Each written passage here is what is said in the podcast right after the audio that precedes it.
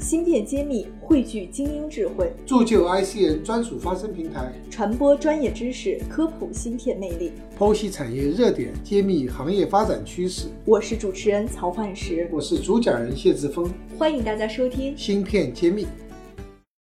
欢迎大家收听芯片揭秘，我是主持人幻石。本期我们有幸请到了传感器行业 TOP 级公司，它是奥松电子的 CTO 郑小银郑总。那么下面有请郑总给我们听众朋友们打个招呼。嘿，大家好。好的，那么有请郑总给我们讲一讲集成电路的传感器到底是什么一回事儿。首先，我想让您给我们科普一下这个行业，再顺便带我们分析一下。传感器芯片目前的行业格局以及现状。呃，我在公司的话待了时间比较长，在这个传感器行业里面，就是从一零年到现在，就有接近快十年的时间了。传感器行业这一块，主要当前国内的话出现一个现象，就是说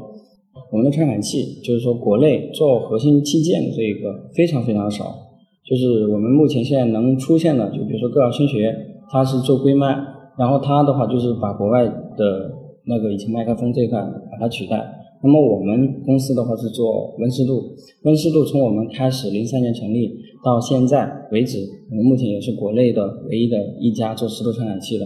那么实际因为我们这种有核心技术，所以我们的这个国内的自主品牌这一块在市场占有率来说的话，它才能起来。那么相反，其他的行业，比如说像汽车传感器啊等等。还有一些空气质量啊等等这一些各类的应用的传感器，我们国内虽然说可能大大小小也很多家在做，但是呢，我们出现一个现象，就是国内的一个很多的一些传感器，说的是说传感器厂家，但是它实际的话，就作为传感器里面内部的核心部件来说，并不是他自己打造的，他还是采购，比如说国外的晶圆，然后我们回来只是做一个封装。啊，就相当是变成一个代工厂一样的，然后是贴牌的性质。对对对，就是这种方式。真正来说，沉下心来做这种核心部件的非常非常少啊。当当然，国内目前的话，渐渐的也多了很多家也在逐渐的在往这方面靠。那么我们的话一直是呃专注于这一块，然后最主要的这一块的话，就是说国内的还是不管政府也好，企业也好，还是要花心思。来投入这一块，那么我们国内的一些传感器的话，才能真正的走出世界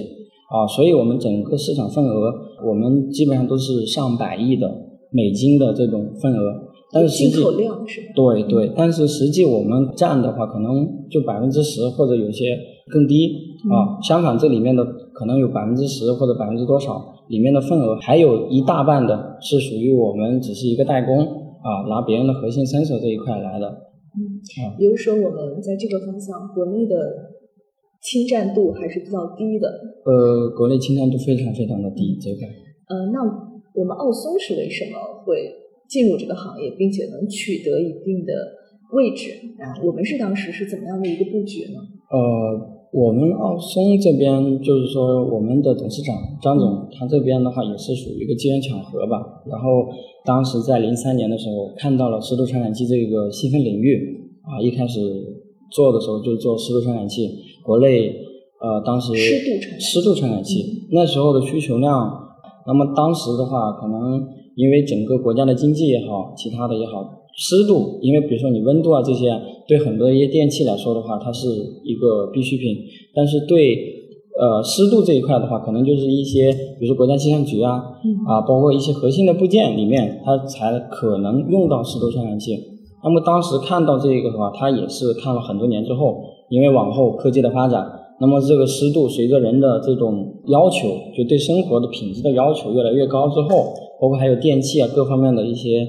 呃，需求，所以一直潜心的就是沉下来这个呃项目。然后同时呢，张总本人他自己也是一个非常热爱技术的一个人，不断的积累，不断的一直坚持到现在，就是说十六年一直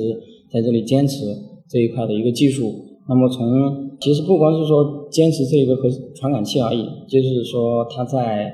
呃应该在十年前。做完这个传感器之后，他也发现，可能就是我们原来都是手工的工艺，就是那种非常传统的工艺。他其实在很多年前就已经看到了，就是我们现在的新型自动化 MEMS 的这种技术，所以在很多年前就逐步的在打造我们的 MEMS 线，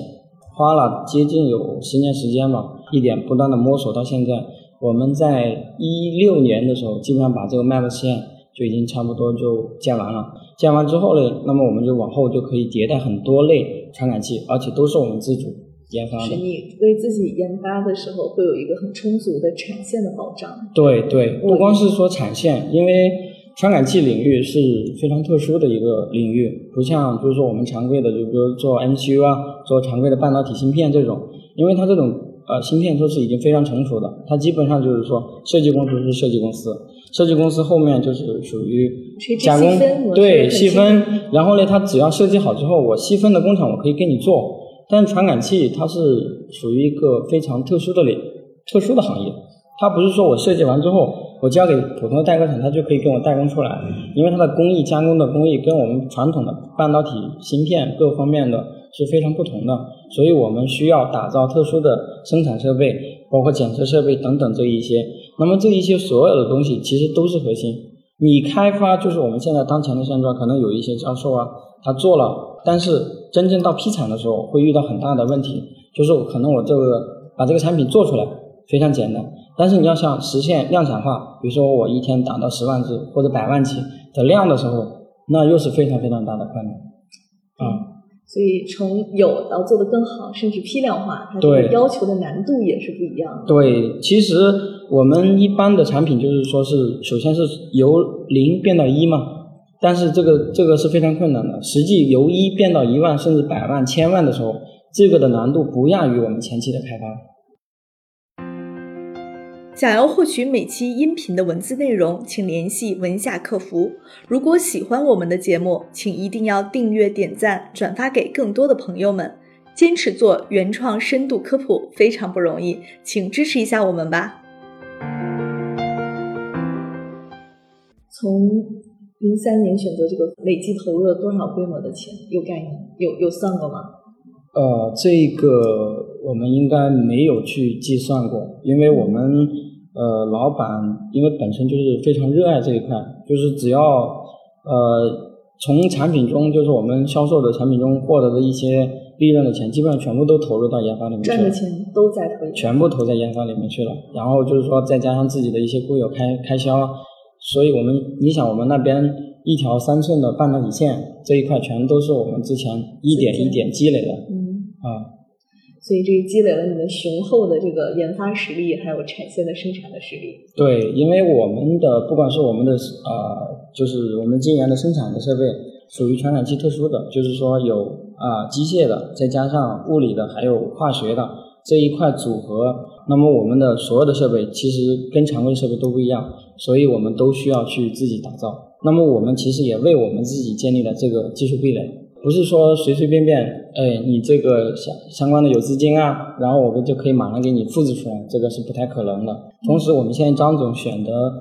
呃类型的传感器，就我们专注于这个传感器行业，我们选的都是细分领域，就是目前来说的话，国内都是做不了的，我们都是去取代进口的一些，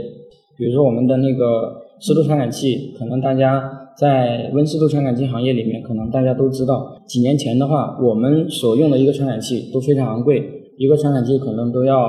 呃一二十块钱一个价别。因为我们的存在，所以我们把这个传感器的一个价格的话拉到一个其实属于一个合理化，所以我们的量的话其实也就起来了啊。其中有一款的话，原来是用进口的，我们替换的话，直接价格就给它减降低了一半。所以你这个你这个话题听着特别吸引人。一第一点就是说，你们做了一些国内没有人做的传感器，去替代国外。然后第二个，你们做了之后，不仅价格没涨，反而能砍掉百分之五十。我觉得这个是一个很好的一个经验。那么我们下一期的时候和您要专门的探讨一下是怎么做到的。那这几款产品到底技术上是如何实现的？嗯嗯，那我们下期再见。嗯。